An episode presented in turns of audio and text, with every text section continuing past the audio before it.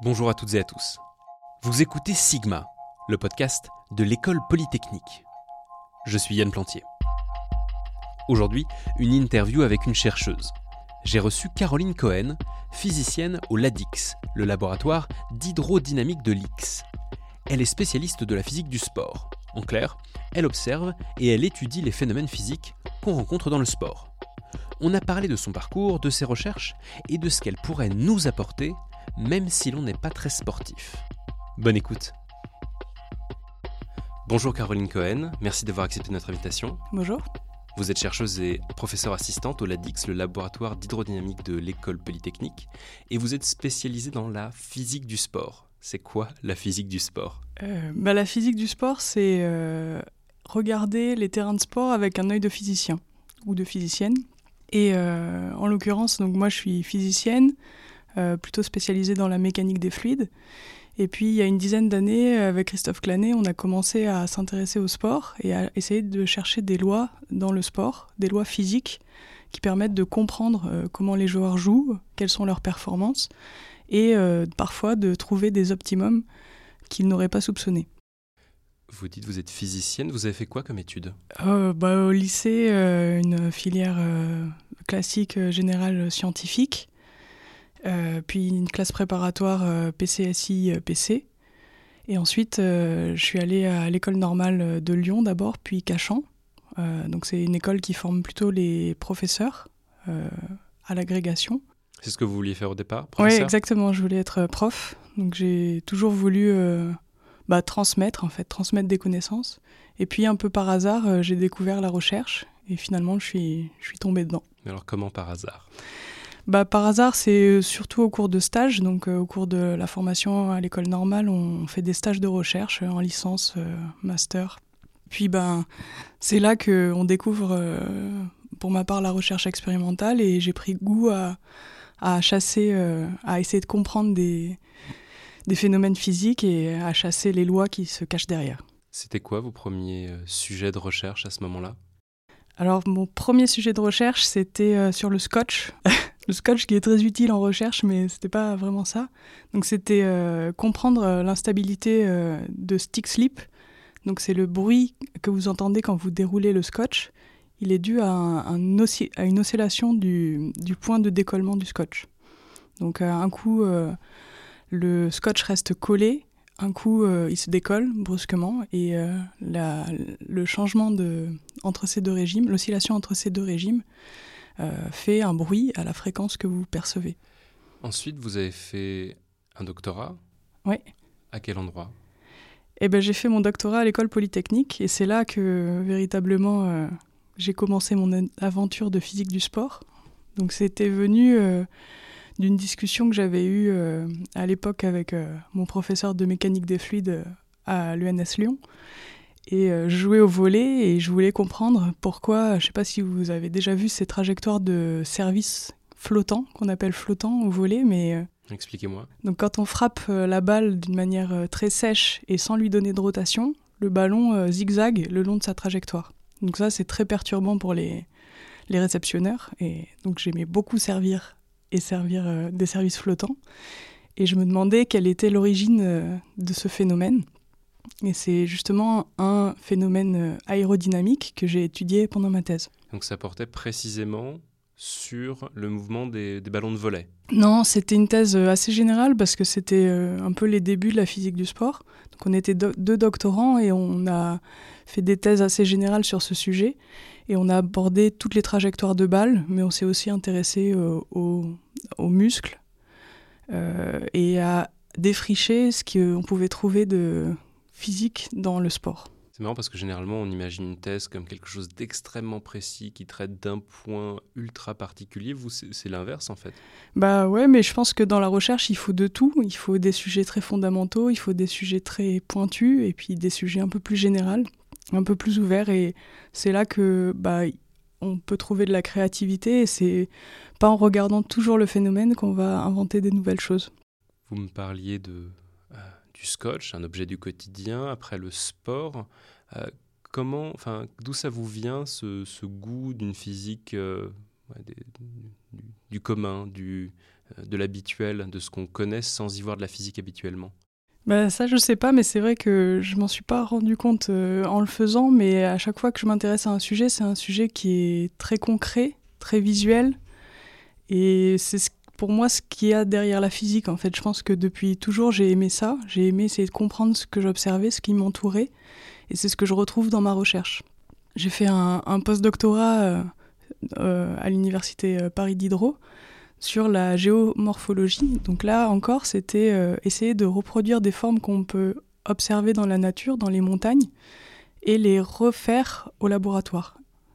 Donc inventer une expérience qui permette de comprendre à petite échelle ce qu'on peut observer à grande échelle. Pourquoi le flanc d'une montagne a la forme qu'elle a, ce genre de choses? Oui, alors là, c'était euh, plus précis, c'était euh, ce qu'on appelle des scallops. Donc c'est des, des, petites, euh, des petits trous sur les parois des grottes souterraines. Donc quand le, une rivière s'écoule dans une roche soluble, comme le calcaire, elle fait des cupules sur les parois, des petits trous.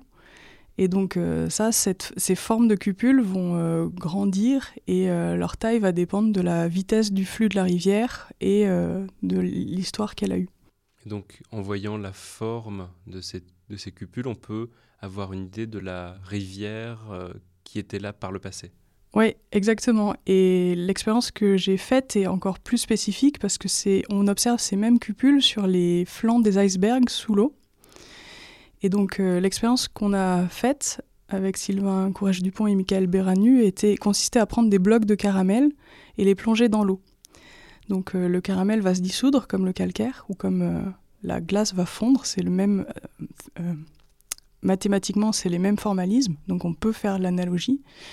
Et donc quand on plonge le bloc de caramel incliné, on va créer un sirop de dissolution. Le caramel qui se dissout va s'écouler parce qu'il est plus dense que l'eau dans laquelle il est plongé au fond du bassin.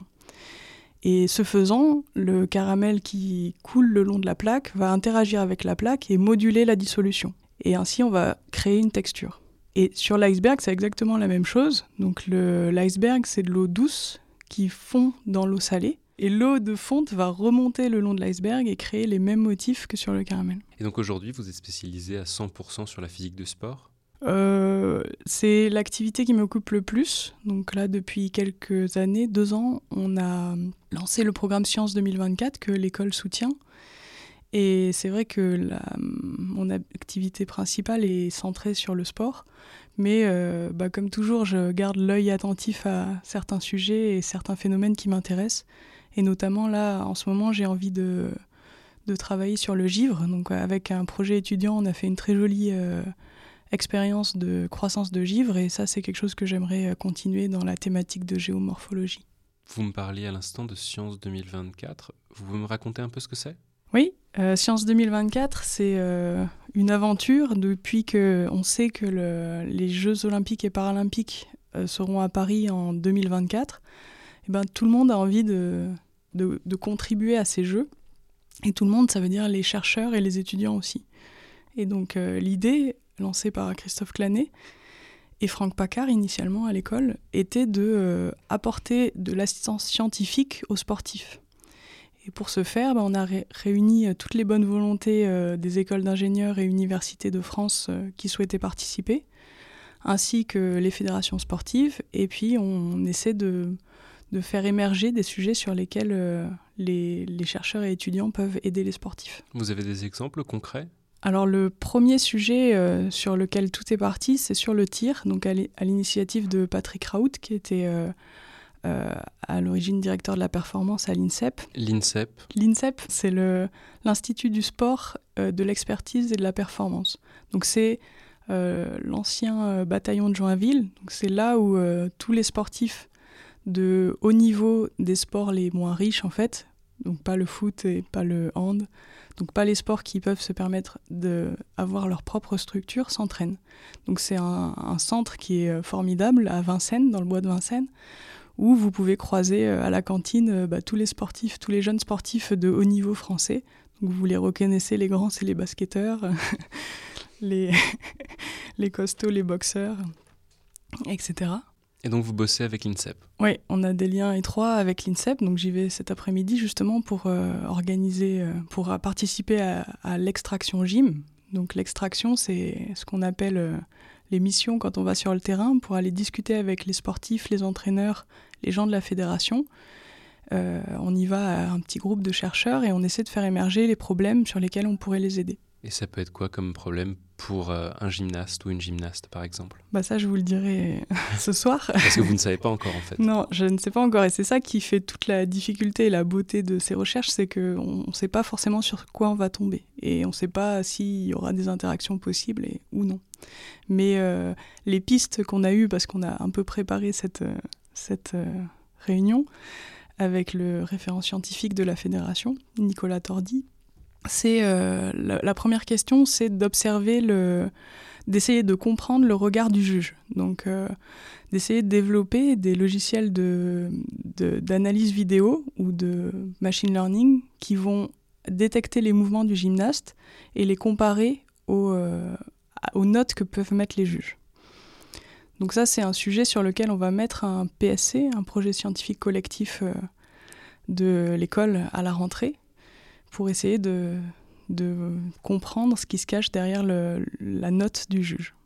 Et vous parliez du, du, tir, qui avait été la première chose avec laquelle vous aviez travaillé euh, pour euh, Sciences 2024. Ça a déjà donné des résultats, euh, ces expériences? Oui. Alors sur le tir, il y a des, des questions un peu de tous les ordres. à chaque fois, il faut se demander dans le sport, qu'est-ce qu'on va vouloir optimiser? Pour le tir, c'est assez simple, on va vouloir maximiser la précision. Et donc les sports de tir, il y en a plusieurs. Donc il y a le tir à la carabine, le premier avec lequel on a travaillé, le tir à l'arc, le tir laser au pentathlon moderne. Donc c'est une épreuve de combinée de course et de tir, donc euh, endurance et précision. Et à chaque fois, les contraintes vont être un peu différentes. Et la première question euh, où on a véritablement interagi avec un sportif de haut niveau, c'était la question du saut de bouche euh, au tir à la carabine. Donc ça, c'est quelque chose qu'on a fait avec Rémi Moreno le saut de bouche? Le saut de bouche, donc euh, comme son nom l'indique, ou pas, c'est euh, quand on tire. Donc le, la bouche, c'est la bouche du canon, l'extrémité du canon. Et quand on, le tireur est en position, la crosse de l'arme repose sur son épaule, la bouche vise la cible. Et lorsqu'il tire, euh, la cartouche explose, la balle part et l'arme recule par conservation du moment. Et lorsque l'arme recule, elle bute contre l'épaule et le bout de l'arme se lève. Mais quand ça se lève, on perd en précision. Quand le canon se lève, la balle part vers le haut. Et donc la question des, sportifs de Rémi, c'était de, comprendre euh, qu'est-ce qui va jouer euh, sur ce saut de bouche. Et notamment, c'est quelque chose qui est, qui est enseigné dans toutes les écoles de tir par tous les entraîneurs, c'est euh, tiens bien ton arme pour, que, pour maîtriser le saut de bouche, pour ne pas avoir un trop grand saut de bouche. Et donc, euh, bah, parti là-dessus, on prend les instruments qu'on a au laboratoire. Donc, c'était une caméra rapide. Euh, des, euh, c'était uniquement une caméra rapide pour, pour la première séance. Et on va filmer le départ du coup. Et donc, ce dont on s'est rendu compte, c'est qu'on a, on a filmé en, de très près la bouche du canon et la sortie de balle, et on s'est rendu compte que l'arme bougeait certes, mais après que la balle soit sortie. Donc ça posait pas tant de problèmes que ça pour la précision. Non.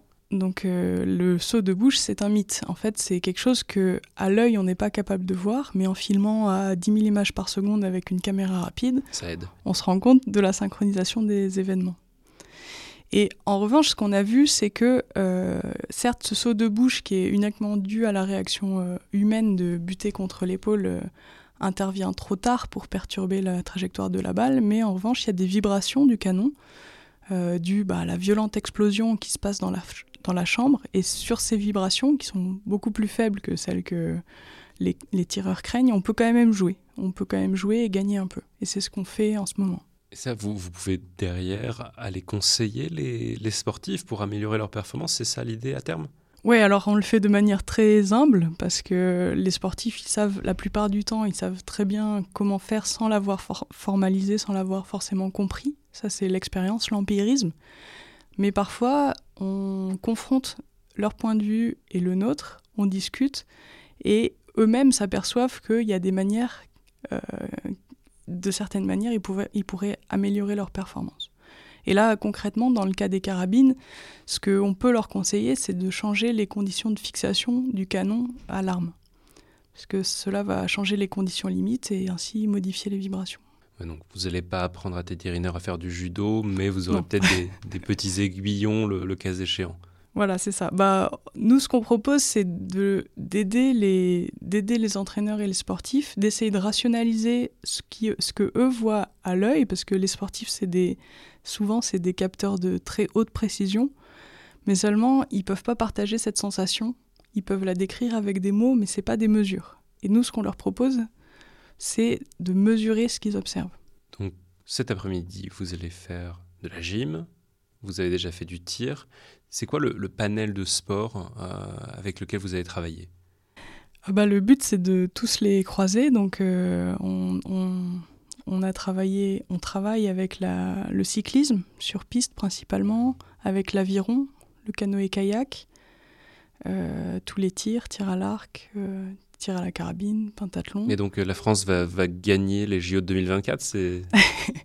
Bah, non, encore une fois, de manière très humble, euh, c'est des tout petits pas qu'on leur fait faire, mais l'histoire du, saut de bouche, bah, ça permet de les affranchir de cette préoccupation-là et de se concentrer sur d'autres choses. Mais euh, on n'est pas les premiers à le faire. Il y a d'autres nations qui ont mis de la science dans le sport, notamment les Anglais qui l'ont fait euh, quand les Jeux ont eu lieu à Londres, les Américains, les Australiens. Euh, donc euh, nous, on, fait, on essaie d'apporter notre pierre, mais euh, c'est tout n'est pas à jouer d'avance. Mais alors, vous aidez le sport. Est-ce qu'en retour, le sport apporte quelque chose à la science, à votre science? Bah, Ce que le sport apporte à nos recherches, en tout cas, je trouve que c'est de l'enthousiasme, de la motivation, et c'est c'est vraiment manifeste de voir à quel point euh, les jeunes sont motivés par euh, ces études sur le sport et la science. Et c'est quelque chose qui est, à mon avis, très intéressant dans une société où les sciences sont peut-être un peu moins attirantes qu'à une certaine époque.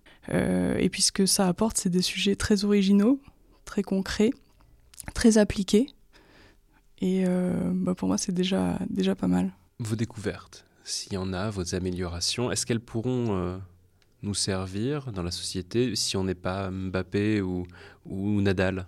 Ouais, alors ça c'est sûr que c'est une question qu'on nous pose souvent, c'est de savoir, euh, ben, de dire que là on parle du haut niveau, le haut niveau c'est une toute petite fraction de la population, mais euh, l'exemple qui l'illustre bien c'est le handisport par exemple. Donc euh, on travaille aussi beaucoup avec le handisport sur les prothèses pour le saut en longueur par exemple, sur le, les assises pour les sièges de paracanoë.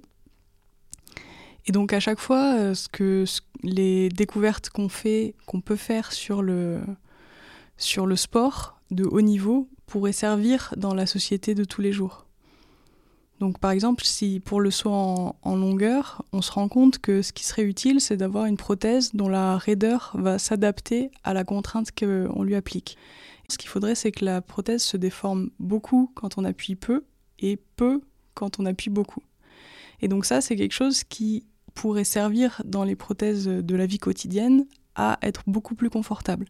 Donc bien sûr, ce ne sera pas les mêmes raideurs, pas les mêmes gammes de prothèses et pas les mêmes matériaux, mais réfléchir à comment designer certains objets, bah, ça peut avoir des répercussions euh, positives pour la société. Un autre exemple sur le handisport, c'est le, le foot Donc le foot c'est du football pour euh, déficients visuels. C'est un sport qui se pratique sur un terrain euh, de taille euh, handball avec par équipe cinq joueurs, donc un gardien qui est voyant et, et quatre joueurs déficients visuels qui sont guidés à la fois par le gardien, par l'entraîneur et par un guide qui est derrière la cage adverse pour dire où il faut tirer. Et la particularité de ce, de ce football-là, c'est d'avoir un ballon sonore. Donc un ballon qui a des gros lots dans la, dans la peau du ballon. Et euh, des gros lots passifs, hein, c'est des petites coupelles en métal avec des billes métalliques dedans qui euh, font du bruit quand on agite le ballon.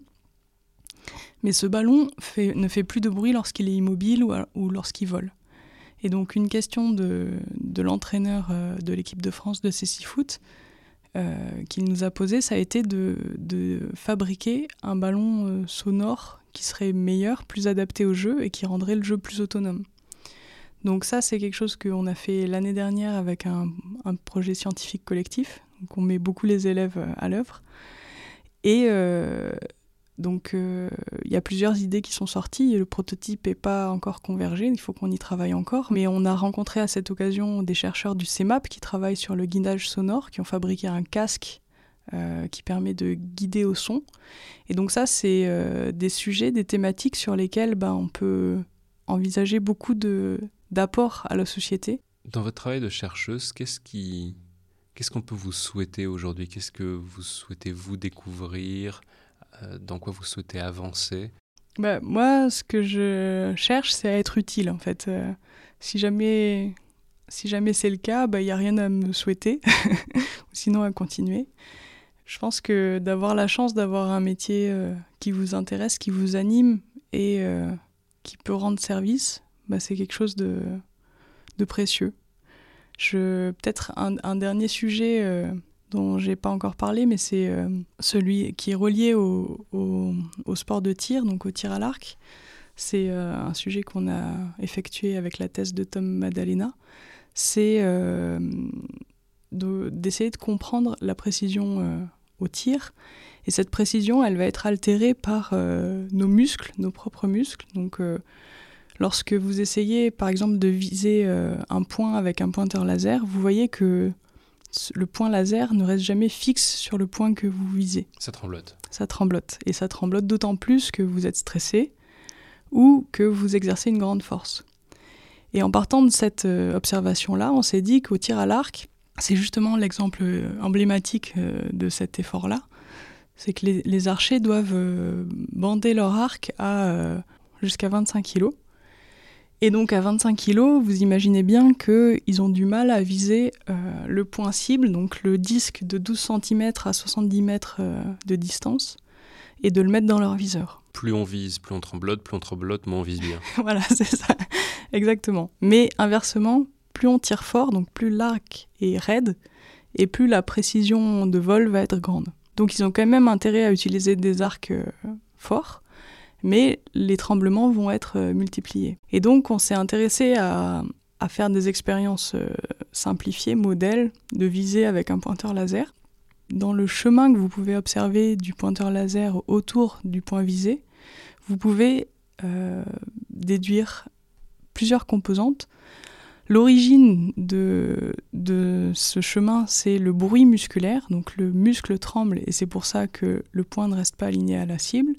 Et euh, ce qui ramène le laser vers le point cible, c'est le contrôle cérébral. En simplifiant assez grossièrement, mais de ces analyses de signaux, on peut en déduire des caractéristiques à la fois du bruit musculaire et du contrôle euh, nerveux d'un individu. Et ce qu'on s'est dit, c'est que ça, ça a dépassé le cadre euh, du sport, et on a eu envie de discuter avec des chercheurs de l'Institut de myologie Myologie pour Myo, c'est la racine euh, grecque du muscle. Euh, et donc, c'est des chercheurs qui travaillent sur les maladies neuromusculaires à la Pitié-Salpêtrière. Et donc, euh, bah, on a discuté avec eux de ça pendant le confinement, justement, par Zoom. Et on s'est rendu compte que l'analyse qu'on faisait des signaux du tir à l'arc ou du pointeur laser sur une cible les intéressait et ressemblait beaucoup à, des signaux qu'ils obtenaient euh, en mesurant l'équilibre des patients sur des plateformes de force. L'expérience, c'est de faire monter un patient sur une, plateforme qui mesure euh, la force euh, exercée par les deux pieds. On peut en déduire la position du centre de gravité au cours du temps. Et si on compare la position du centre de gravité au point cible, en fait, l'équilibre, on retrouve les mêmes lois, les mêmes observations faites sur le tir. Et donc de là, euh, ce qu'on essaie de faire actuellement, c'est de déduire les paramètres caractéristiques du bruit et du contrôle dans ce cas-là pour des, patients atteints de maladies neuromusculaires et différentes maladies. Ça peut devenir un, outil de diagnostic potentiellement? Bah Ça, ça serait notre rêve de pouvoir euh, appliquer ça pour euh, aider au diagnostic, au suivi des maladies. Parce que c'est quelque chose qui est très simple à faire et qui peut être automatisé. Ben, merci beaucoup Caroline Cohen et bonne continuation. Merci Yann. Merci à vous d'avoir écouté cet épisode de Sigma, le podcast de l'école polytechnique. Abonnez-vous sur votre application de podcast préférée, mettez-nous des étoiles si le cœur vous en dit, et n'hésitez pas à parler de notre podcast autour de vous. À bientôt Aujourd'hui, c'est un beau jour pour la science.